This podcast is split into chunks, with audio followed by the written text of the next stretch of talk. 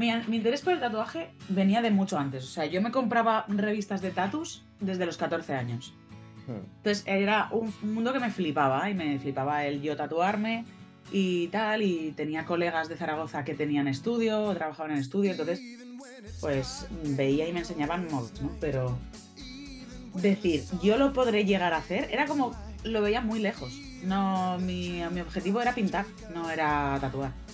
Y entonces eh, de repente se materializó. Dije, ah, pero yo, yo también puedo. O sea, no es tan marciano. O sea, al final es una máquina que funciona así, asá, ta, ta, ta. Voy a probar. Y probé en unas orejas de cerdo ahí, bueno, lo típico, ¿no? Y me moló el, el feeling. Y dije, venga, para adelante, pues vámonos. Gremio de Tatuadores, episodio 31, con turquesa. Buenos días, buenas tardes o buenas noches, bienvenidos y bienvenidas a Gremio de Tatuadores, el podcast para profesionales, aprendices y entusiastas del tatuaje. Mi nombre es José Luis Hernández y me gustaría que me acompañases en este programa en el que comparto contigo conversaciones, curiosidades y experiencias relacionadas con el mundo del tatu. En el episodio de esta semana tengo el placer de contar con Turquesa. Sus inicios, como el de otros muchos artistas, vienen marcados por el graffiti, y aunque empezó a comprar sus primeras revistas de tatus con solo 14 años, no fue hasta mucho después, cuando pudo librarse de sus propias limitaciones, que empezó en este oficio. Veía el tatuaje como algo marciano, seguramente como lo veo yo desde este lado, pero cuando lo probó, supo que tenía potencial, y hoy, algunos años después, Turquesa es una de las artistas más reconocidas a nivel nacional. De sus inicios, trayectoria y muchas otras cosas hablamos en el episodio de esta semana. Te dejo que escuches el episodio completo.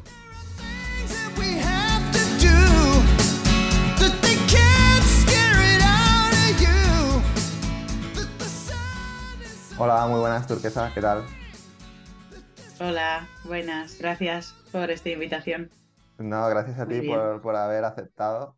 Eh, es Ya un ves. placer que, tenerte aquí. El placer es mío. Bueno, la pregunta obligada ¿no? que hago siempre al, al empezar es ¿quién es turquesa y cómo empezaste en esto del, del tatu? Si nos puedes contar. Pues mm, turquesa en verdad es como un nombre que engloba partes artísticas diferentes, no solamente el tatuaje. Y mm, cómo empecé el mundo del tatuaje, Mm, bueno, a tatuar empecé en el 2010, ahora ahora 13 años ya, 13 años. cuando lo cuento así ya. ¡uh! Pero 2010 bueno, parece que hace poco, o sea, es como bastante lo reciente, recuerdo pero como si fuera ayer. Sí, luego Exacto. ves y dices, Es, "Buah, que hace es como 20, ayer, pero 13 hace, años ya. hace más de una década ya, madre mía. Y bueno, mm, fue un poco por casualidades, alrededor de, de la gente que pintábamos graffiti en la época, o al menos de la gente de mi generación que pintábamos graffiti, bastantes compañeros empezaban a introducirse también en, en el mundo del tatuaje y tal. De hecho, conocerás a un montón de gente de más o menos nuestra edad o el- de esa esto, que empezamos pues por ahí. Y mm, en ese momento empecé a salir con un chico que tenía en propiedad, en- con, tenía un socio y él tenían un estudio en Lloret de. Mar. Y Ajá. Bueno, yo me mm, iba allí a verles, pues a trabajar y tal, porque yo vivía en Valencia y, y, bueno, pues subía a visitarle o lo que sea y entonces pasaba allí horas. Luego, poco a poco ya me fui cada vez más hacia, hacia allí y, y me mudé finalmente a, a Malgrat con él y mm, pues pasaba bastantes horas porque yo en ese momento lo que me dedicaba era pintar muralismo y decoraciones para un restaurante, un no sé qué, pero en ese momento tenía pocos clientes en Cataluña porque, claro, Claro. yo vivía afuera en principio, recién mudada y, y entonces pasaba bastantes mm, épocas así dentro del estudio y poco a poco les iba echando un cable porque no tenían recepcionista y tal. Y sin que nadie me hubiera pedido, pues que sí, claro, muchas horas ahí en el estudio eh, Ya, algo hay que hacer, ¿no? pues me aburría. O sea, claro, un poco dibujaba mis, mis propias cosas. Luego que sí, mm, pues eso, estaba aburrida ya, les veía muchas horas viéndoles tatuar, así que aprendí muchísimo. Y, mm, pero tampoco me, tampoco pensé, ah, pues ahora cojo yo y me pongo a tatuar, ¿no? Pues que si les atendía el teléfono, pues más que nada para que no se quitasen los guantes y, y tal, o atendía la puerta, les limpiaba, les hacía, em, aprendí a hacer los ciclos de la, de la, del autoclave y no sé qué. Y bueno, pues poco a poco me fui introduciendo ahí y de repente un día dije, oye, ya a mí el tatuaje siempre me ha gustado un montón, porque ya muchos años antes me había tatuado y tal, desde que, vamos, era bastante jovencilla. Y dije, enséñame a tatuar. O sea, ahora, ahora puedo, ¿sabes? Lo tengo, porque de, de jovencilla siempre lo veía como muy marciano aquello. Que si las Porque- máquinas, eh, los cables, el no sé qué, este tío que está aquí poniendo y la... O sea, era como todo muy marciano, una maquinaria y decía, es que complicado, ¿sabes? O sea, no Y te bueno, habías planteado nunca, no te lo ¿Eh? habías planteado nunca, no te habías planteado O sea, mi interés aprender. por el tatuaje, sí, mi, mi interés por el tatuaje venía de mucho antes. O sea, yo me compraba revistas de tatus desde los 14 años. Hmm. Entonces era un mundo que me flipaba y me flipaba el yo tatuarme y tal, y tenía colegas de Zaragoza que tenían estudio, trabajaban en estudio, entonces pues veía y me enseñaban móviles, ¿no? Pero decir, yo lo podré llegar a hacer, era como, lo veía muy lejos. No, mi, mi objetivo era pintar, no era tatuar. Y entonces eh, de repente se materializó. Dije, ah, pero yo, yo también puedo. O sea, no es tan marciano. O sea, al final es una máquina que funciona así, asá, ta, ta, ta. Voy a probar. Y probé en unas orejas de cerdo ahí, bueno, lo típico, ¿no? Y me moló el, el feeling y dije, venga, para adelante, pues vámonos. Hmm. Y ahí empezó tu, Tu empecé, empecé. Sí, ¿Recuerdas el primer tatu que hiciste? O... hombre, claro. A ¿Te un hiciste colega que se llama Ah. Diego y le hice una espinilla enorme. O sea, O sea, fue- empezaste ya lo grande. Sí, sí, sí. Y fue un dibujo mío, además, y, mm, y quedó bastante guay, la verdad. Hice una sesión de líneas, evidentemente no las líneas que tiraría ahora, pero lo he visto años después y está, estoy muy orgullosa de ese primer tatuaje. O sea, de hecho, yo creo que ese tatu fue el que me empujó a decir, bueno, tengo mucho que mejorar y que aprender, pero puedo realizar mis propios diseños en piel y no se me va a dar mal. En el segundo me estrellé, o sea, el primero fue como, ¡uh! ¡Qué bien se me da esto! Esto he nacido para tatuar. Y luego dije, madre mía, vaya mierda. No, el segundo quedó muy bien, pero el tercero, el tercero fue un desastre auténtico. Porque siempre empezaste haciendo Mm. ya diseños tuyos directamente. En plan. Bueno, los dos primeros, como te digo, sí que fueron diseños míos y luego tuve la suerte que, bueno, me conocerían por el graffiti o, o la pintura o no sé qué y mucha gente ya me empezó a pedir cosas mías, sí. no. Tuve suerte. También hice mucha tienda, mucha, mucho comercial, hice de todo y me rompí la mano a tatuar de todo. Nunca le he puesto pegas a hacer de todo. Es algo que me gusta. Pero desde el inicio tuve suerte de hacer mis propias creaciones. Eh, claro, en el nivel de hace 13 años, pues que no es eh, lo que hago ahora, ¿no? Pero, Mm. pero bueno, sí, tuve bastante suerte. Eh, pasaste, bueno, eh, eh, o sea, directamente ya empezaste a tatuar en el estudio este que me, ha- que me has comentado en, en Lloret de Mar. Sí, sí, Y bueno, de ahí, mm, mis probatinas y luego, mm, y luego sí empecé allí. Mi expareja, en, en este caso, vendió el estudio al otro socio, con el, el cual también me llevo genial, y es a quien realmente considero el que es mi mentor, mi- el que me enseñó todo, es él, que se llama Jordi Pinsey. Y, ajá, ah, sí. y es, sí, de, él- en el momento el estudio se llamaba Bruce Planet y mm, bueno, está en Blanes, está trabajando en la Tarara. En la tarara, sí, Y, con mm, Raimundo, Exacto. que también pasó por aquí. Sí, exacto, también lo he visto. Sí, sí. Y entonces, bueno, él, él es el que, o sea, luego le dije, se separaron, ¿no? Y dije, oye, te molaría, a mí me gustaría trabajar en tienda y tal, me gustaría trabajar eh, como aprendiz tuya, tal, y él me abrió las puertas del estudio y me, me invitó a, a estar allí con él y aprender un montón, y muy guay. Creo que, creo que eso es, bueno, una suerte, ¿no? Es algo fundamental, yo creo, para... Yo, yo no, no soy tatuador, pero creo que que alguien que se dedica te pueda enseñar, puedas estar ahí con él horas y horas aprendiendo de cómo lo hace, creo que es una gran ventaja que no, que por lo que hablo con la gente, no todo el mundo tiene esa suerte, ¿no? De, poder contar con alguien que, le, que le enseñe, ¿no? Creo que el aprendizaje es mucho más, mucho más rápido, ¿no? Que si lo tienes que hacer solo por tu cuenta, quizás sí. más. Bueno, te da más tablas, te da las tablas y la experiencia de tratar ya no solo la piel con todos los problemas que puedes tener. Sino también el, eh, las tablas de tratar con la clientela, que no todo es eh, tatuar. O sea, al final tienes una, es una cosa comercial que tú tienes que tratar a gente que tiene pues sus inquietudes, sus mm. que se va a gastar un dinero en algo que es permanente para su cuerpo. O sea, mm, hay muchas más cosas aparte del tatu, pero aparte de eso, evidentemente, pues si estás en tu casa y se te clava mucho la aguja o no te entra en esta zona o no sé qué, pues que tengas ahí un profesional que lleva mil años y que te va a decir, mira, es que esto te pasa porque la tienes muy baja la máquina o esto porque no sé qué. O que te dé todos esas, esos tips directos, o sea, así rápido, no tengo ni que consultarle a Google. Es una, es una gran suerte. En mi caso, mm, agradecida de que mi, o sea, mi, comienzo fuera tan fácil, entre comillas. también es verdad que si hubiera estado en Barcelona en esa época o en una ciudad, no hubiera sido lo mismo. Y también, eh, si estuviéramos en la época de ahora, tampoco sería lo mismo. Porque ahora es verdad que hay muchos más estudios, o sea, se habrán multiplicado por el doble o el triple.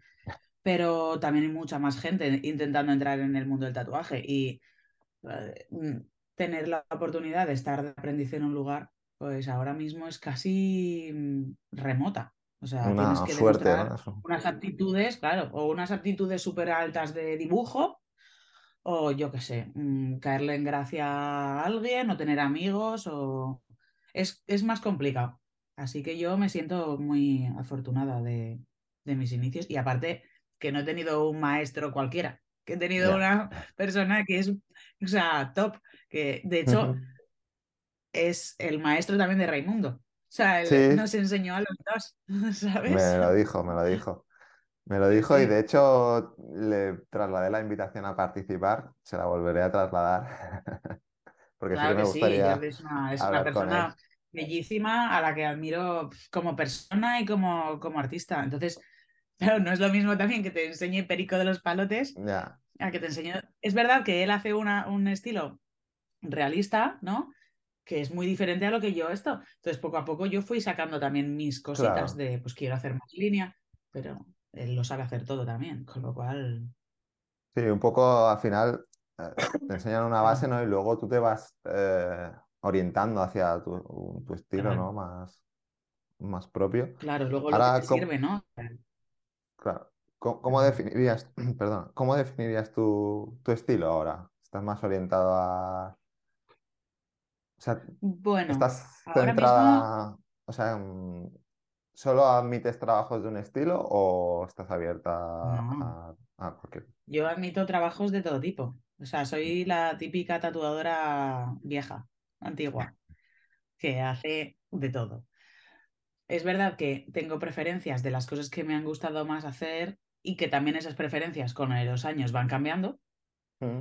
pero sí que, mm, sí que eh, admito cualquier tipo de trabajo. Intento luego pues darle un toque personal.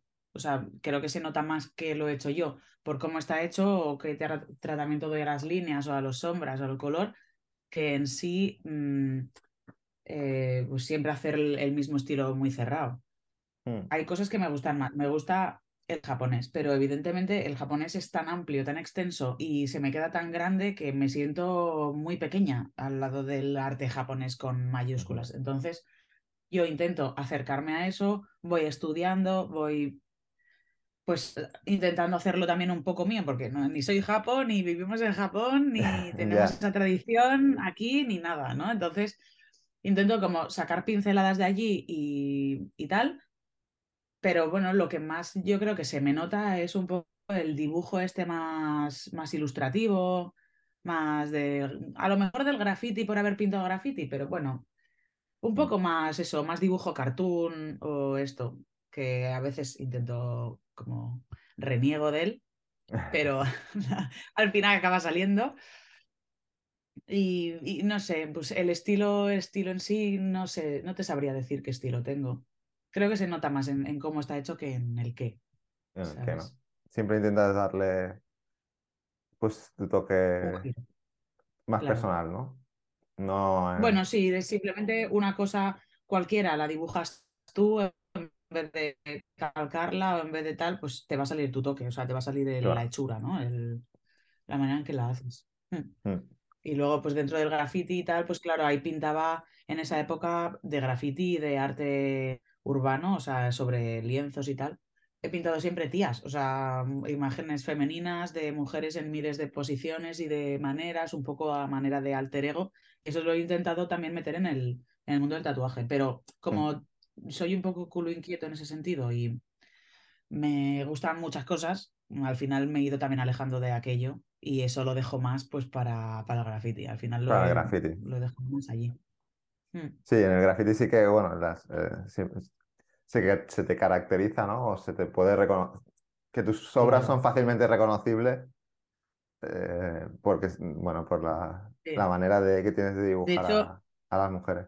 De hecho, la gente me dice que, que tengo que pintar más eso, pero sobre piel. Que, que lo, lo, guay sería que trasladara eso más, porque eso es más lo mío único. Digamos, bueno, único. ¿sabes? que, que te diferencia, ¿no? Te da ese, ese punto diferenciador. ¿Crees que sería pues posible? O sea, ¿crees que, que, es tan sencillo? Sí. Bueno, sí, es tan sencillo como encontrar a quien se lo quiera tatuar. Vale.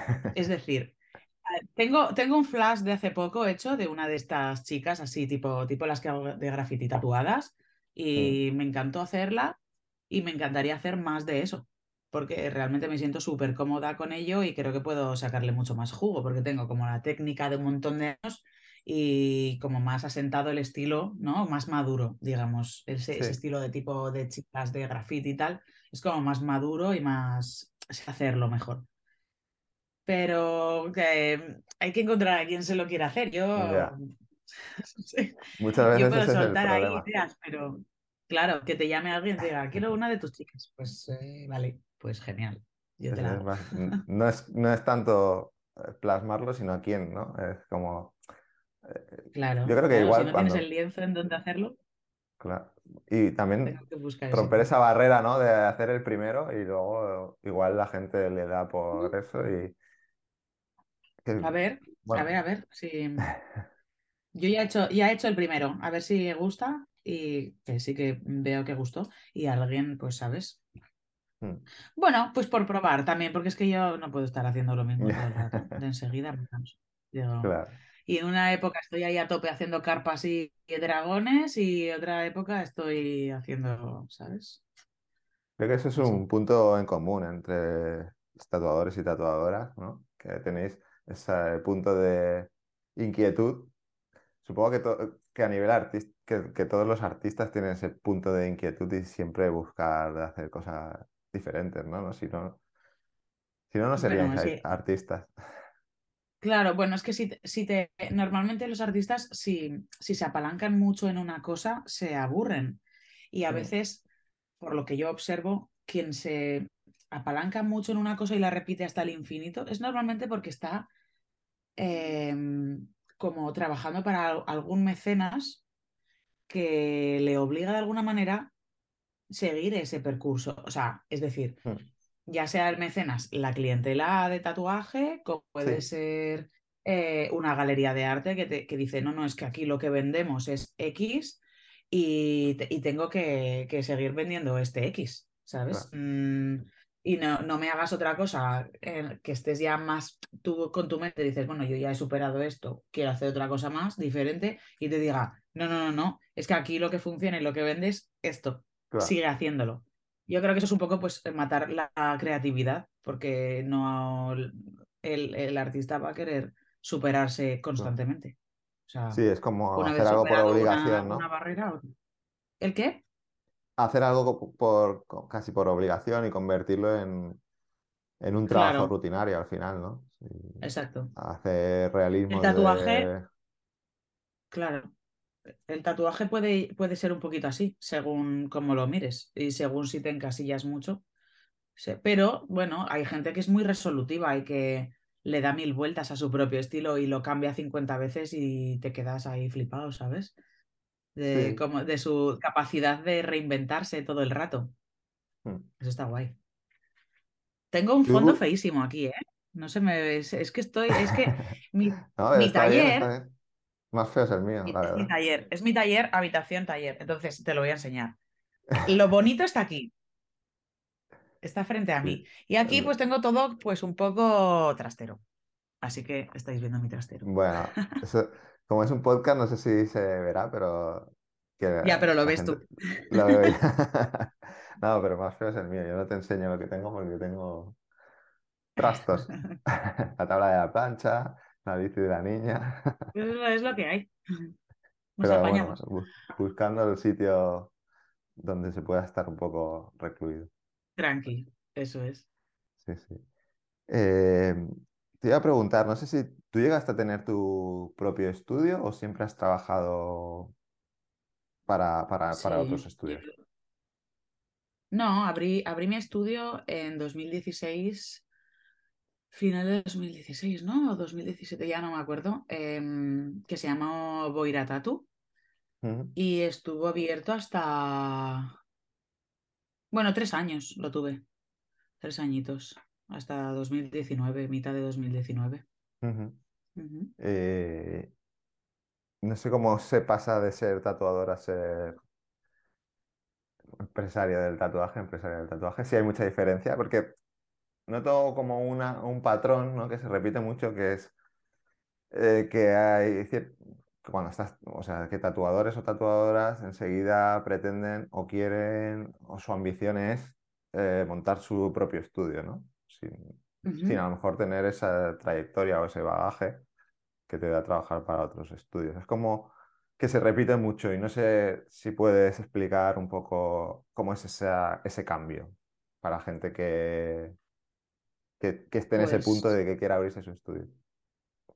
Bueno, yo eh, decidí es, mm, abrir mi estudio después de, bueno, yo, yo viajo mucho y mm, al final he estado durante años viajando fuera y tal, y decidí un poco asentarme, volver a Barcelona. Te echaba de menos cosas y tal, y bueno, nunca había vivido más que unos meses en Barcelona y decidí tal. Y una vez ya vi que mi, mi agenda era consistente de varios meses vista durante mucho tiempo, es decir, cuando yo ya llevaba dos, tres años haciendo mm, tres, cuatro meses de agenda sólida, de tatuar seis días a la semana, es decir, un volumen de trabajo muy alto, porque es verdad que hay gente que tenía un año de espera, pero trabajaba dos días a la semana. Entonces, yo contabilizaba y decía, hostia, aquí eh, tengo una agenda consistente que se mantiene, puedo plantearme montarme algo. O sea, yo no me montaría nada jamás en la vida eh, con una agenda escasa o nula. En plan, como negocio, ¿sabes? Digamos, de meter a otra gente y depender de otros tatuadores para que te sustenten con sus aportaciones mensuales eh, el pago del estudio. Yo decidí que, aunque me fuera muy mal, aunque no tuviera nadie conmigo a mi lado, era capaz con mis ingresos de al menos pagar pagar y, tener un, mínimo sueldito de vivir, o sea, de pagarte el alquiler, tus cositas y seguir y pagando el, estudio. Entonces, cuando yo vi eso, que era consistente, que podía, y las ganas que tenía dentro de, tener mi propio espacio y crear mi pequeña mi pequeño lugar, ¿sabes? Eh, para mí, pues dije, venga, para adelante, me tiro a, me tiro a este sueño. Pero claro, yo no me metería ahí como empresaria. Pues es que no tengo, no tengo mente de, empresaria, tengo mente de artista. Entonces, el caos vive en mí, ¿sabes? es, es, muy complicado eh, combinarlo todo. Y hay gente que no, que, lo, que se le da súper, súper bien, la verdad. Eh, combinarlo todo, pero claro, pues yo necesitaba mucha seguridad ahí alrededor de, mm. mí para, para, poder tirarme a esta piscina, que si no, claro, es, es muchos ahorros que, que metes ahí y, mucha ilusión sobre todo. Mm. Y no sé, la gente que se hace esto y se tira a la piscina sin, sin agenda, pues supongo que es- tendrán a alguien también que les esté ayudando, porque no sé. Claro, e- es también que dejas de, a lo mejor dejas de tener tanto tiempo para dibujar o diseñar y tatuar que tienes que dedicarle a, al negocio, ¿no? A todo el tema administrativo, burocrático y todo eso. No Bueno, sé, ¿cómo se gestiona eso? O cómo... bueno, el, yo en mi, es que creo que hay una gran diferencia entre eh, dueño de, de estudio que no es tatuador y mm, dueño de estudio que es tatuador. Ajá, Es verdad que mm, cuesta, o sea, a mí al inicio me costó horrores, pero poco a poco eh, te das cuenta de que los trámites administrativos y demás, pues los puedes hacer en X, o sea, sí te tienes que organizar mucho, cosa que también a mí era complicado porque era, soy bastante caótica. Entonces a- aprendí a, a organizarme mucho. Y luego lo más difícil para mí, lo peor, fue delegar, delegar. O sea, mm, delegar en otras personas algo que yo necesitaba tener bajo control era complicadísimo, porque para eso necesitaba confiar en alguien y yo no confiaba en nadie porque decía, pero es que me vas a hundir, Ya, ¿sabes? Pero, al final en- encuentras, al final encuentras en quién hacerlo y, y eso cuando aprendes a delegar eh, y te responde la otra persona, pues estás mucho más tranquilo, ¿sabes? O sea, al tener una persona que te lleve una agenda bien, yo mm, la verdad te lo digo, mm, trabajaba 16 horas al día entre mm, sentarme en la silla a 9, porque hacía, en esa época yo hacía piezas enormes, espaldas, mm, tal, bueno, un mogollón de cosas súper grandes y, y trabajaba mogollón. Y luego, pues claro, es que pasaba muchas horas en el estudio. Eh, por la noche, pues dibujaba también. O si había que hacer inventario de, a ver, ¿qué es lo que falta aquí? De agujas, de no sé qué, de no sé cuántas. Bueno, me iba, a lo mejor me dejaba una mañana y esa mañana pues eh, arramblaba con todas las cosas burocráticas, ya. ¿sabes? Como hacer pedidos e historias. Pero bueno, igual luego estaba en el váter eh, y en vez de lavarme los dientes estaba con el móvil pillando agujas que habían, que, que faltan, que faltan, que lleguen mañana o que lleguen esta Sí, tarde. no es lo mismo ¿Sabes? eso, ser, ser tatuador, llegar a un sitio, tatuar y, y ya. Claro, que tener la responsabilidad de que, de que todo funcione, ¿no? De que no falte nada, claro, que aparte de, de tener citas suficientes como para tatuar, diseñar, pues que todo, que todo lo demás, todo funcione. Es, eh, Sí, bueno, eh, al final acabé quemadísima y por eso al final dejé, imagino que por eso cerraste, ¿no? Exacto. Mm, En realidad el estudio ya iba bien. O sea, o sea, todos esos super mega esfuerzos que hice iniciales de a nivel que me, que me quemaron mucho, luego el, el estudio giraba bien y, y era una rueda que ya tenía su inercia, ¿sabes? Pero yo ah, me había quemado. Entonces tenía un burnout de estos El que llaman burnout, sí. y, Eh, y no podía, y no podía seguir, tío. O sea, era... Era, tenía mogollón de ansiedad, tomaba un montón de pastillas para controlar la ansiedad diariamente. O sea, y era en plan, necesito vacaciones, tío. O sea, pero, pero vacaciones de olvidarme de esto ya.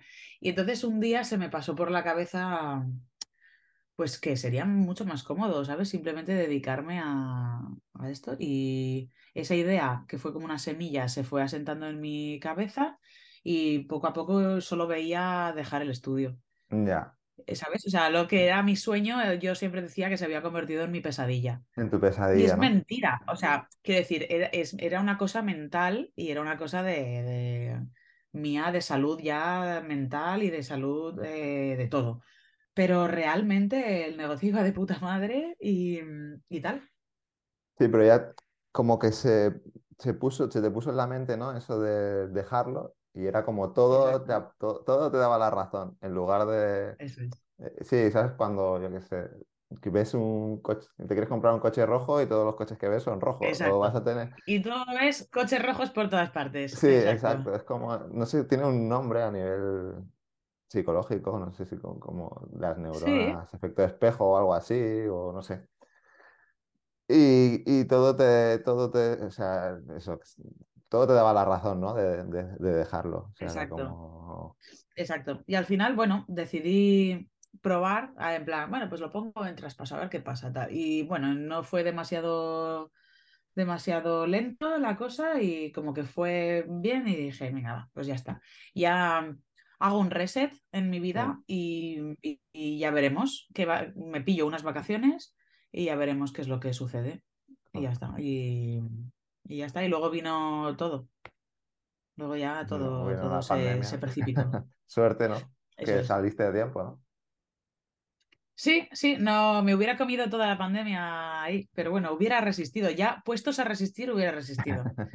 Pero, pero hubiera comido ahí un poquito de, de- de mal. De mal, sí. Mm. Y ahora, ¿dónde, dónde puede encontrarte la gente tatuando? Y así ya luego lo dejaremos todas las notas del episodio. Pero ¿por dónde te- Pues ¿Tienes unos ahora sitios estoy en, concretos? en Family. Sí, o sea, mi, mi casa es Family Art, es donde estoy a diario, pero luego colaboro con un par de estudios, pues eh, cuando salen citas más o menos, o cuando pues tengo clientes de la zona que pues, pues les va más cómodo y también porque allí tengo amigos y así ya tengo una excusa de ir de vez en cuando y les veo aunque sea una vez al mes. Y es eh, entonces de normal, estoy en Familiar Tattoo y luego voy a Mou Tattoo en Sant Cugat y a Rebel Tattoo en, en San Feliu de Llobregat. Ah. Pues habla con José Manfredi, dile que tiene un WhatsApp mío sin escuchar. Se lo diré. Eh, Es bueno, que José tiene muchas cosas también, porque él tiene estudio, ¿sabes? Ya, ya, ya. Sí, sí. Claro, él tiene, él tiene a sus dos hijas y luego un montón de hijos que son los tatuadores y el estudio, sí. que es el hijo más grande de todos. Lo y sé, lo muchas faenas y aparte tiene mucho, tiene mucho trabajo, entonces, pero se lo diré. De hecho, mi primer tatu me lo hizo él. Hace ya, eso también hace Qué guay. 2012, creo, así. Pero bueno, no, no estamos aquí para hablar de mí. Qué guay. Em, Bueno, ¿por qué no? bueno, antes, antes has dicho que, que hay mucha diferencia entre alguien que es tatuador y tiene un estudio y alguien que se dedica, o sea, mm, que, que no es tatuador y tiene un... ¿Crees que se puede, no, o sea, que puedes ser no tatuador y tener un estudio? O sea, es- mm, Sí, a- o está eh, mal eh, visto dentro del sector, o como... No, no, no, no. Em, a ver, a ver, habitualmente voy a explicar esto. Desarrollemos esta pregunta. Habitualmente, lo que yo he visto es que la gente empresaria que decide eh, abrir un estudio de tatuajes, muchas veces, pues no siente la empatía de ponerse en la, en la piel de un artista. Que los artistas, pues a- como somos así, pues más, ah, viva la pepa a veces, o más caóticos, ¿sabes? No somos, somos también autónomos, con lo cual, bueno, la mayoría. La, la mayoría pues tiene, pues eso, cada uno se organiza un poco como quiere, sus tiempos y tal. Pues claro, a veces lidiar con todo eso, eh, a- hay gente a la que le saca de quicio. Mm, Entonces, pues a lo mejor o, o- o van solo por la pasta y no entienden que muchas veces el artista lo que necesita simplemente ya no es pasta, sino realización personal y Claro. cosas así. Pero luego existen eh, personas que, que tienen estudios de tatuaje sin ser tatuadores y que son todo lo contrario, ¿sabes? Son, de hecho, la mejor persona para tener ese estudio. Eh, eh, ejemplo en el que estoy, en, en Family Art. Eh, son personas que echan un mogollón de tiempo allí, que no es que deleguen todo y bueno, si no hay material, pues te jodes y cosas así, sino que se preocupan mogollón de tus necesidades, de, de que todo esté bien, de que todo el mundo esté contento, y eso evidentemente les repercute en que el estudio funciona, ¿sabes? Y que la Claro. gente está a gusto y no se quieren ir y demás. Entonces, como en todos los negocios, hay de todo, ¿sabes? Hay jefes guays y jefes que no tan guays. Mm. Y bueno, pero hay gente que sí que hay mucha, hay, yo he visto muchos ejemplos de otros estudios que, que son como, como tiendas, un poco más a la, a la europea, ¿no? Ya no tanto un atelier de arte, sino como tiendas con luces de neón y más eh, como muy comercial todo y esto. Bueno, que puede ser que funcione también ah, para cierto tipo de público, pero bueno, muchas, los- las ratas de biblioteca o, o de, de entre lápices, que somos la mayoría, ahí como que no nos vemos mucho, ¿sabes? Sitios más donde podáis compartir, ¿no? Quizá, donde no sea... Claro. eso, donde haya más, bueno, más gente, más que más gente, sino gente con las mismas inquietudes por el arte que, que tú, ¿no? No sean tan productivas, quizá, pero que sean más... Eh, claro, que te llenen más a otros niveles, claro, que te, llenan unos niveles pues más que, no sé, más emocionales o más que te, que te inspira estar al lado de X personas, mm, que te aportan. A veces, ¿sabes? O sea, todo por la pasta, pues a la mayoría de nosotros no, nos, no nos llena, ¿sabes? Al final te quieres ir a casa pensando qué guay he estado hoy o qué buen día he tenido, como en cualquier trabajo también, ¿no? Yo creo que al final es, es, eso, ¿no? Que si lo haces solo por dinero, la gente que tatúa solo por dinero, al final lo convierte en una obligación y es como el mm. que va a la oficina ocho horas pero no le gusta nada su trabajo. Es como, voy. Bueno, es un trabajo. Al final, claro, es un, es, una, pues, es un trámite pues para llegar a fin de mm. mes o para darte tus caprichos o lo que sea, pero ya le quitas un poco esa claro. realización, digamos. Creo que, que lo bonito ¿no? de vuestras profesiones, o lo que yo he podido sentir cuando estaba al lado de gente que, que, se dedica a tatuar, es eso, ¿no? Que, pues que hacen algo diferente que aunque tengan que estar ocho horas o siete horas o seis horas sentados en una mala posición en un taburete con la espalda agachada, pero Mm, no lo ven como algo, como un trabajo, ¿no? Sino como, lo ven como un hobby que encima te pagan por hacerlo. Mm. Creo que eso es lo bonito de, este. Hay, hay tatus que son hobby y hay tatus que son trabajo.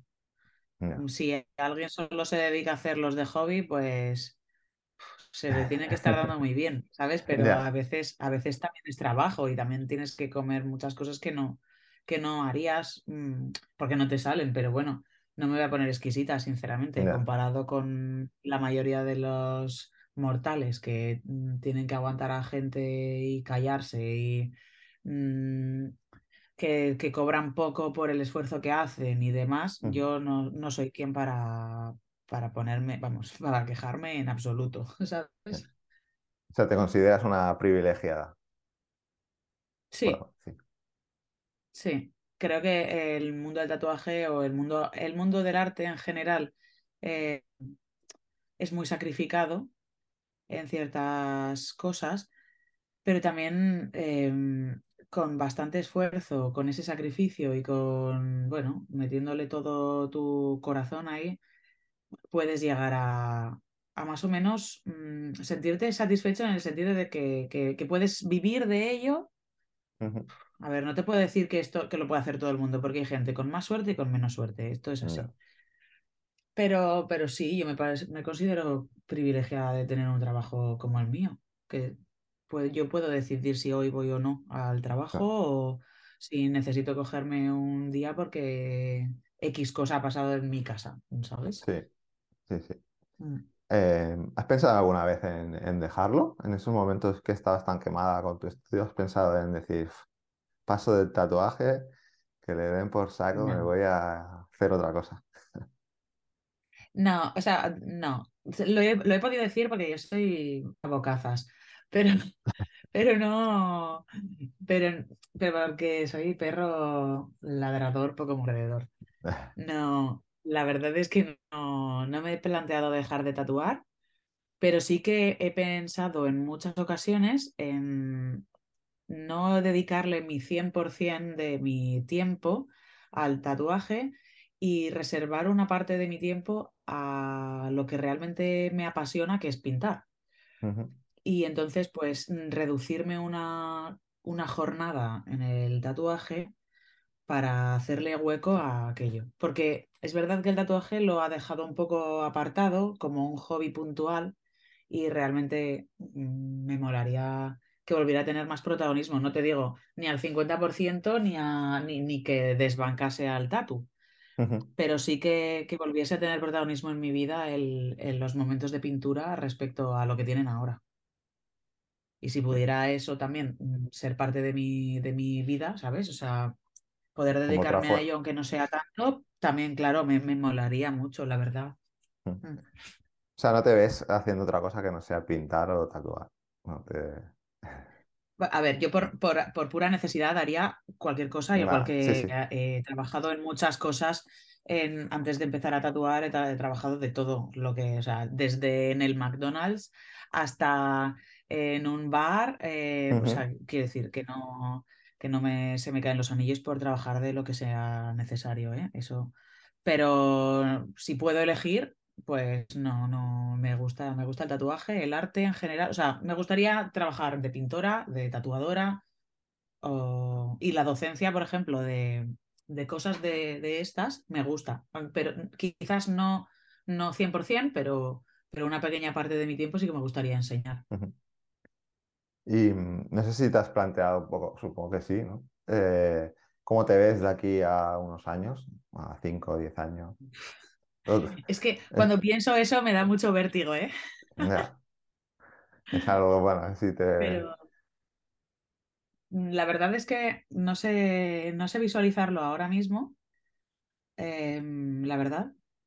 Así como en otras épocas, sí que tenía como un propósito ahí súper heavy o me visualizaba mucho eso. No lo veo tan claro, la verdad. Mm. También igual la época en la que vivo ahora mismo no, no me permite tanto esto. También la pandemia ha tenido mucho que ver en cómo puede desmoronarse todo de repente. Sí, no, sé. Mejor vivir el aquí y ahora.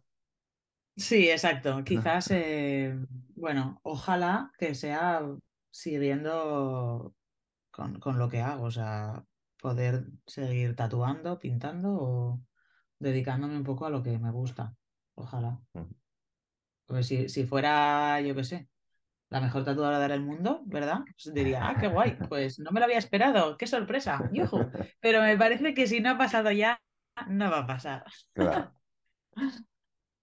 Y mm, bueno, un poco en base a tu trayectoria y a tu experiencia, que es bastante dilatada, ¿no? Em, para alguien que está empezando a tatuar, ¿qué, qué consejo le podrías dar?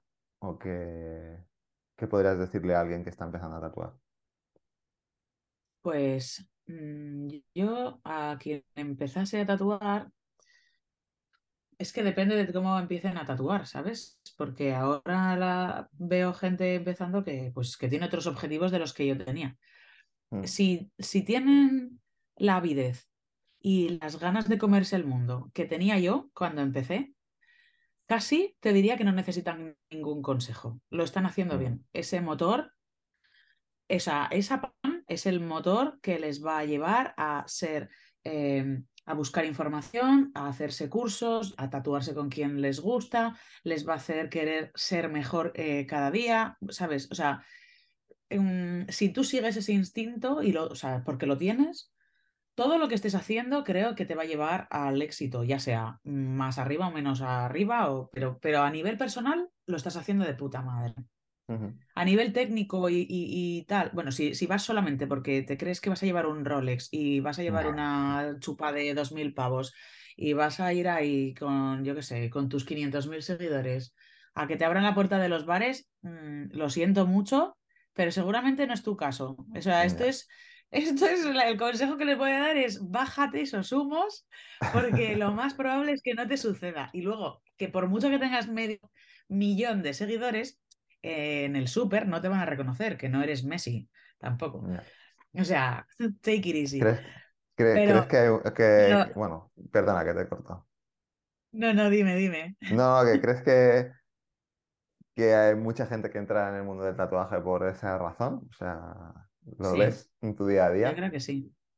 No es mi día a día, pero creo, pero creo que sí que hay, hay unas personas, hay ciertas personas que entran a, eh, pensándoselo y que van a ganar aquí, yo qué sé qué, y dices, a ver, que es que Hacienda somos todos, ¿sabes? O sea, que vas a pagar igual que todos y, y suerte, ¿sabes? Suerte porque mm, empezar ahora no es empezar cuando empecé yo, que había menos tatuadores y tal, ahora la mm. cosa está mucho más complicada, ¿sabes? O sea, no es todo tan guay. Es que Instagram, en Instagram se, vende solo lo bonito y lo bueno, pero que no es todo eh, la fiesta de, ¿sabes? tirando billetes por todas partes. La vida no es así, o sea, nuestra realidad es otra, es más sencilla y, prefiero también. Pero bueno, eh, a nivel ya más técnico y más alguien que ya pues haya cogido una máquina, ¿qué tal? Mi consejo sería que, que, respeten a la persona que tienen delante, que antes de un lienzo en el que plasmar sus eh, inquietudes o sus diseños y sus egos, es una persona a la que le estás tatuando, mm. le estás haciendo una cosa para toda la vida, tienes que respetar pues eh, todo, desde su cuerpo, desde su voluntad, desde, ¿sabes? No, no hace falta vender motos a la gente y, y, hacer cosas que estén al alcance de tus posibilidades. O sea, si te están pidiendo un dragón o un, o un, no, que sea, un dragón o un, un, león realista y tú no llegas a eso, mm, delega ese trabajo en alguien que sepa. Y dile, mira, pues yo puedo llegar hasta aquí. Y esto hasta aquí te lo voy a hacer de puta madre. Rómpete la mano a tatuar, lo que sea, porque eso es. Eso es lo que te va a dar la técnica para después realizar lo que te dé la gana, ¿sabes? Pero eso, sobre todo, pues eh, el respeto a que. Pues a que te están dejando una parte de su piel y tú no tienes tanta experiencia como para ponerte exquisito con la, con la peña, ¿sabes? Un poco de humildad, ¿no? Digamos. Eso, es, y luego es algo pues, que... leer... Dime, dime. Es que verdad que cuando nos hablamos se, nos corta. Pues eh, nada, pues leer mucho, em, ver, ahora hay un montón de podcasts, de, vídeos en, YouTube, eh, cursos, tal. O sea, informarse. Eh, cuanto más sepas y más galería ¿no? de documentación tengas en tu cerebro sobre imágenes, sobre técnicas, sobre cosas, pues mejor, porque te da. Y, dibujar mogollón, obviamente. O sea, si no dibujas, no seas tatuador. O sea, pero vamos. Tira la iPad a la basura y a ver, a ver si sabes dibujar un poco. Yo por eso no podría ser tatuador, porque ni siquiera con un 6 y un 4 puedo hacer tu retrato. O sea que. Pues eh, hay mucha gente que no sabe hacer el 6 y el 4 y son tatuadores. Fíjate. no quería decirlo yo. El iPad no quería decirlo el yo. Photoshop van de puta madre. No. es verdad. Hay gente que no que, que, hace las cosas con la mano izquierda, siendo 10, me refiero. ¿Sabes? Y lo hacen a costa. Ahora hay estilos tipo el ignorant que no hace falta tatuar. O sea, no saber. Bueno. Aunque el, el ignorant style ese nuevo está, o sea, si tiene su, tiene que tener su gracia también a diseñarlo, ¿sabes? tienes que tener ocurrencia para, para, hacer ciertas movidas, ¿no? O sea, a mí me hace gracia algunas cosas de las que veo. Digo, joder, este tío, o sea, que se ha fumado aquí, está guapísimo. ¿Cómo no se me ha ocurrido a mí, no? ¿Cómo no se me ha ocurrido esto? Es que no podría, porque luego me, me, me, estallaría la cabeza de hacerlo mal, entre comillas, ¿sabes? Diría, voy a hacer un ignorant style, pero como súper preciosismo, ¿sabes? Pero perfecto, que quede perfecto. Sí, sí. Hiperrealista, total. Volviendo un poco, es que creo, supongo que te lo habrán preguntado un millón de veces, ¿no? Es que es algo que, que, bueno, que me da vergüenza preguntar, ¿no? Pero sí, sí, ah, volviendo al inicio, si por el hecho de ser mujer has, encontrado algún tipo de barrera o, o te ha sido más difícil que a otra persona, o crees que te ha sido más difícil que a otra persona. Bueno, está bien, aunque me lo hayan preguntado mil veces, me parece que es una pregunta que hay que hacerse, porque, eh, a ver, ser mujer es muy guay, pero, pero eh, parece que el mundo, tenemos una herencia que de, de, de, habernos tapado durante, mm, bueno, de cientos de años nuestros éxitos y entonces siempre haber estado relegadas a la crianza, al cuidado, a, una, a un segundo plano, digamos, en la vida pública o en la vida, entre comillas, importante, ¿no? Aunque estuviéramos sosteniendo, digo, históricamente la mujer, las familias y demás.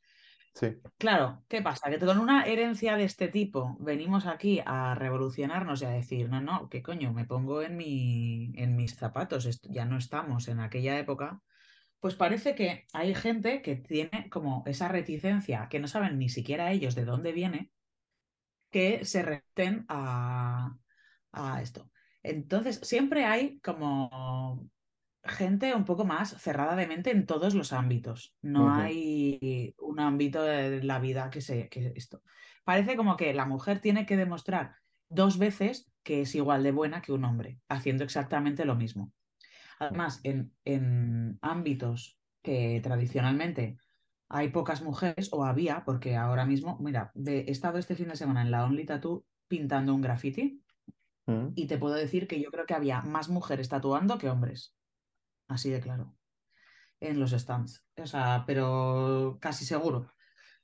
Entonces, ahora ya hay una equiparación en número de, de gente que tatúa o de mujeres que pintan y demás, o al menos en, en la de esto pública, ¿no? Mm. Entonces, ah, parece como que poco a poco se está normalizando, pero claro, eh, a veces sí que te- he notado alguna distinción entre ser mujer o hombre. La verdad es que yo tengo mm, mucho carácter, entonces no, bueno, en realidad no, no tanto como parece, pero sí que a lo mejor me he quitado desde mu- muy, temprano eh, la vergüenza de, de- de- de decirle a alguien, eh, que estoy aquí, ¿sabes? No soy transparente, eh, valgo tanto como tú. Y si no te gusta verlo, pues te vas a comer dos tazas de mí, ¿sabes? En ese sentido no me, no me he dejado achantar nunca. Y si alguien lo ha intentado en algún momento de mi vida, enseguida le he parado los pies. Pero es verdad que de tapadillo o de esto, en muchas ocasiones te hacen el vacío. mm, Yo hablo de esto a nivel general. Hay muchas personas que conozco, muchas mujeres, que no han tenido absolutamente ninguna traba en toda su carrera artística. Y yo no he tenido muchas, ¿eh? Yo he tenido pocas. Pero es verdad que triunfar, o sea, triunfar con, ya no te digo a mi nivel, porque mi nivel, pues, mm, yo qué sé, que yo soy bastante normalilla, pero en niveles súper grandes, o sea, en, en niveles artísticos mega bestias, mm. no muchas mujeres, veo todo tíos. Y yo no sé si es que no hay tantas mujeres haciendo cosas buenas o que es que no se les está dando visibilidad al, al 50%, que yo pienso que es más bien eso. Claro, eh, Entonces, y, y aparte que un- en un sector, eh, bueno, en una sociedad tradicionalmente machista, pues supongo que todavía quedan esos restos de que es claro. más difícil, hay unos resquicios de, de esta herencia, eh, como llaman, heteropatriarcal, ¿no? Entonces, mm, yo pienso en esto como, mira, no esto, esto no sé a quién se lo he oído, pero tú no puedes ser inocuo, ¿no? O la sociedad no debería ser inocua a, por ejemplo, el racismo, ¿no? Tú no, no puedes, tú eres o racista o no puedes ser, ah, bueno, me da igual, no, tienes, eres Mm, o racista o antirracista, ¿no? Sí, Pues con esto es exactamente igual. O sea, no es que eres, ah, no, ni machismo ni feminismo, no. O sea, o eres machista o eres feminista. Entonces, y si eres feminista, es decir, eh, abogas por eh, que las mujeres tengan el puesto que se merecen en la vida pública, en los sueldos, en la equiparación laboral, en la, en la cocrianza de los hijos, en etcétera, etcétera, etcétera, pues y también en la divulgación de mujeres artistas, pues tiene que ser, se supone, pues al mismo nivel que, que con hombres. ¿no? O sea, ya me estoy poniendo aquí filosófica con el feminismo, pero es que, y eso que yo no tengo idea ni, Eso- ni me sé expresar tampoco como, como me gustaría, pero yo qué sé. Eh, he notado, a la pregunta, ¿he notado diferencias? A veces sí, pero la mayoría de las veces, afortunadamente, la- los chicos con los que me he relacionado y los sectores en los que he estado han sido muy respetuosos con las mujeres y, y afortunadamente las cosas han cambiado y pienso que hay, que, que hay, hay muchísima diferencia de hace años Mm, ahora. Y ahora lo veo súper guay, ¿sabes? O sea, hemos mejorado muchísimo. Y eso es de agradecer también a un montón de tíos que, que, que se lo ocurran para que eso deje de ser como era antes, Claro. ¿sabes? Y Pa- a ser bueno, muy el tema, también nosotras. el tema del feminismo daría para un podcast solo para Claro, exacto. ese no, nos vamos a meter en, no nos vamos a meter en este jardín, ¿vale?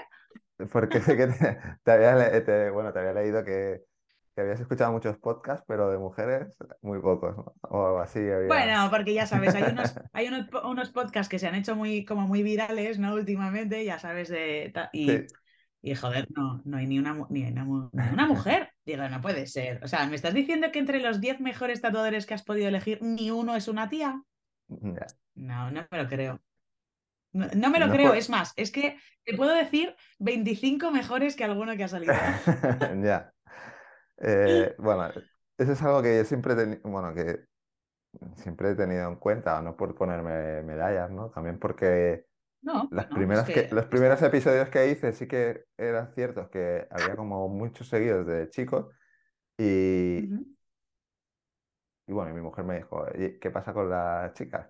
Y digo, no, no creas que no quiero que aparezcan, es que me está costando más conseguir quien quiere, o sea, quizá por esa vergüenza o no sé, o a exponerse o por, no sé, pues me costaba encontrar a chicas que quisieran participar en el podcast. Sí. Pero bueno, ¿Tú crees que la gente tiene final, vergüenza de que se nos juzgue o algo así más duramente? quizá, mm, a ver, no quiero generalizar, pero quizá con las personas que yo contacté en ese momento sí que eh, pu- pudieran tener ese freno, ¿no? De, o, Hombre, o quizá porque eran misma, introvertidas ya. No, ya. Yo misma cuando luego escucho los- las cosas que, por ejemplo, una entrevista o un tal o un podcast, ¿no? Como tú, seguro que si luego lo vuelvo a escuchar digo, madre mía, pero, pero cállate, ¿sabes? Y soy mi peor enemiga, pero total. Pero, tío, al final me da igual. O sea, el que, que la gente mm, va a opinar siempre. Si es para bien o es para mal de ti, me, me importa ya poco. Ya me estoy quitando las, las vergüenzas. Si todos, todos podemos mm, tener una opinión y no, no vas a, a- a gustar a todo Dios. Eso es así. Sí, sí. Mm, Eso es algo que todavía a mí me cuesta, que tengo que aprender, ¿no? A que no puede gustar a todo el mundo. Y creo que, bueno, que, que poco a poco. Bueno, no, no te preocupes, yo no le gusto a casi nadie. Y aquí estoy. Nada, debe ser. Y ahora sí, ya para ir concluyendo, porque no quiero robarte mucho más tiempo, es eh, un poco, ¿qué es para ti el éxito? Una pregunta Hostia. que he empezado a hacer ahora. Pues mm, buena pregunta. Eh, para mí el éxito es eh, que la gente a la que tú admiras te admire. Yo creo que eso es a lo que yo más quiero aspirar. Es decir, la gente, es, bueno, sí, es que ya te lo he dicho con esa frase. Mm, la gente a la que yo admiro, que ellos me admiren a mí, que me digan, joder, Ana, lo estás haciendo súper bien, o me gusta mucho esto que tal, o estás yendo por un buen camino. Gente a la que yo realmente tengo en un pedestal. Creo que eso como artista es lo que más me puede llegar a llenar. Aparte de Evidentemente, el éxito también puede ser pues ganar mucho dinero, que te llamen para todas partes, que estés siempre en, en, pues yo qué sé, ¿sabes? En el show de Truman. Ahí, uh, ujú. eh, todo guay, todo fiestas y, y champán. Pero En bueno, todos los eventos, ¿no? Que estés en todos los eventos, en todo... exacto, en todos los ajos. Pero bueno, eh, también yo creo que el éxito, mm, por otra parte, al menos en el mundo del tatuaje, podría ser traspasar esas barreras del mundo endogámico que es el tatuaje en sí. Es decir, salir de que te conozcan los tatuadores y que te conozca Mari, la de la panadería. Y Ajá. diga, eh, mira, aquí viene turquesa y no Ana, ¿sabes? Y eso sería, guay, eso sería pues como ser Messi, pero del tatu. Eso creo que, no sé si, si pasa, si, si pasa, supongo que a alguien le pasará, ¿no? Al- A, alguien le... Pero creo que es más difícil, Hombre, ¿no? Porque no es algo tan, tan mainstream, bueno, ahora se está convirtiendo en algo muy mainstream, pero como que la gente solo idolatra a la gente que ve por la tele, ¿no? Es como, mira, este, claro. es como, Mira, la- mira la Kat Von D, ¿no? Ella hace claro. un super reality, entonces todo el mundo le conoce y gente que no tiene nada que ver con el tatuaje o que le importan un pepino los tatus. Sí, Eso, es ya traspasar a otras, a otros ámbitos. Pero bueno, como te digo, para mí el éxito es más como más interior, más de... sí. Y, y eso, el, el hacer las cosas bien, el sentirse bien con uno mismo, al punto que incluso pueda verlo gente externa y encima gente que tú admiras. Pues eso, para mí eso es lo más. Eso es como, me inflo como un, como un pavo ahí de, de orgullo y satisfacción. sí, de hecho, bueno, que el éxito hay tantas definiciones de éxito como persona, ¿no? Pero que, que está más en lo, en lo no material, ¿no? En lo emocional que en lo, que en Claro, lo material. claro, Mm, Al menos en tu caso, habrá eso gente que sí, que para otra persona el éxito será tener su Lamborghini, su Rolex y su casa con Bueno, piscina. yo creo que es que es.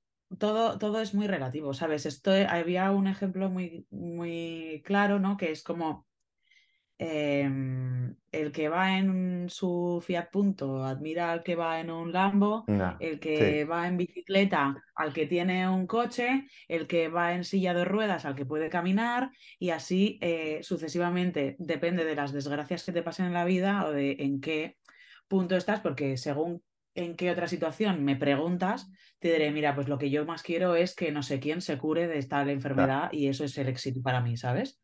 Y entonces yo me quedo más con lo personal y lo, lo que te hace persona, ¿no? Al final, no. Las cosas exteriores son un cargo, ¿no? O sea, yo podría hoy ser tatuadora, pero si mañana me quedo manca y no puedo, ¿sabes? Si me cortan los dos brazos y ya no puedo, pues seguiré siendo Ana y quiero que la gente me siga queriendo y quiero que, mm, que me siga teniendo en cuenta y, y, seguir siendo querida por la gente que yo quiero. Sí, sí que me pongo, es que me pongo sensible ya, ¿eh? bueno, ya no te, ya te voy a dejar, no te voy a robar más tiempo. La, última pregunta, eh, bueno, es que te haría muchas porque creo que está siendo una conversación bastante. Es, que es que yo, yo hablo mucho, ¿eh? Da gusto encontrarse con gente que aquí cuerda, cuerda como, para un rato largo. Sí, no, no, es, la verdad es que que mola cuando la cosa fluye, ¿no? Y, miras el reloj y dices, es que ya, tengo, ya tengo que ir cortando que no quiero sobrepasarme. no te preocupes. Em, una pregunta también recurrente, que si has escuchado algún episodio sabrás, que es ¿a quién te gustaría escuchar aquí? ¿A quién, quién, crees que sería bueno que, que participase? Buah, pues eh, no estaba preparada para esta pregunta, ¿eh? Mm, ¿Quién me gustaría?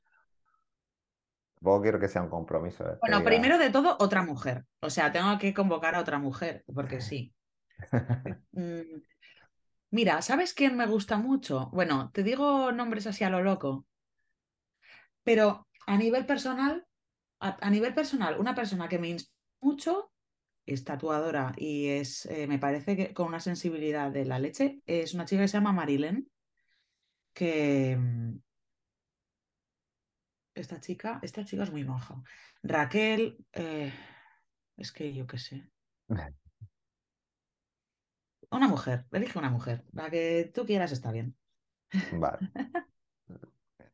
Pues lo tendré en cuenta. De hecho, la anterior, bueno, la, la, otra conversación que tengo grabada para publicar también es con otra chica, o sea que ahora se viene la anterior, creo que la, última que publiqué, que también era con otra chica, sé que, bueno, creo que la cuota está equilibrada. A pesar de empezar mal. nunca es mal. no, bueno, empezar. Siempre está bien. Mm. No, no, que no te, no te quería meter caña a ti, ¿eh? Por no haber. No, no, no. Yo, tengo la conciencia muy tranquila. antes. Yo tengo la conciencia muy tranquila porque sí que es verdad que veo que, bueno, digo, bueno, cada uno sabrá. Yo estoy tranquilo y, y he intentado siempre que haya ese, ese equilibrio. tampoco, tampoco tengo una cuota como, no, es que tienen que ser 14 y 14, sino voy haciendo y habrá semanas o meses que se llenen más de, de, chicos, de tatuadores y otros más de tatuadoras. Es así. Me parece súper guay. O sea, nada que decir al respecto. pues nada más, Ana, turquesa. Eh, muchas gracias por, haber aceptado la invitación, por participar y por esta charla tan entretenida. Muchísimas gracias a ti por invitarme. Ha sido un placer y bueno. No sé si quieres añadir algo. Nada, simplemente que pues eso, agradecerte y, y, ya está, pues que se pasen por las redes sociales, que vean lo que hago, que, pues se animen a tatuarse y, bueno, pues que un saludo a todos mis compañeros también del estudio y... Dejaré todo tu Instagram y todo en donde pueden encontrarte las notas del episodio para que alguien si quiera acceder que pueda ir directamente y, demás. No sé si quedará mucha gente que no te conozca dentro del, mundo del tatu. Pero bueno. Sí, sí, sí. Mira, el otro día en la Only me di cuenta de que soy un fósil ya ahí. O sea, había tanta gente joven, nueva, que digo, ¿pero qué es esto? Y yo ahí cogiendo tarjetas, a ver, voy a mirar a esta persona y a esta otra, porque, ¿sabes? Entonces, igual que yo no les conozco a ellos, seguro que ellos a mí tampoco. ¿sabes? Claro, para las nuevas generaciones que. Claro que yo no, que no soy, que no soy famosa ni nada por el estilo, con lo cual esto es, esto es siempre bueno, ¿sabes? Para conocer gente y que te conozcan. Genial. Pues muchas gracias de nuevo. Muchas gracias a ti. Ha sido un placer. Y hasta aquí el episodio de hoy. Si te gusta Gremio de Tatuadores y quieres apoyarnos en este proyecto y seguir escuchando a profesionales del mundo del tatu, lo mejor que puedes hacer es dejarnos una valoración positiva en tu aplicación de podcast preferida y compartir estos episodios en tus redes sociales. Y recuerda que en marketingparatatuadores.com encontrarás más episodios como este y otros contenidos relacionados con el sector. Gracias por escuchar y te espero, como siempre, en el próximo episodio. Si quieres ser patrocinador o patrocinadora de este podcast y que tu marca o tu estudio tengan mayor visibilidad, no dudes en ponerte en contacto con nosotros en www.marketingparatatuadores.com.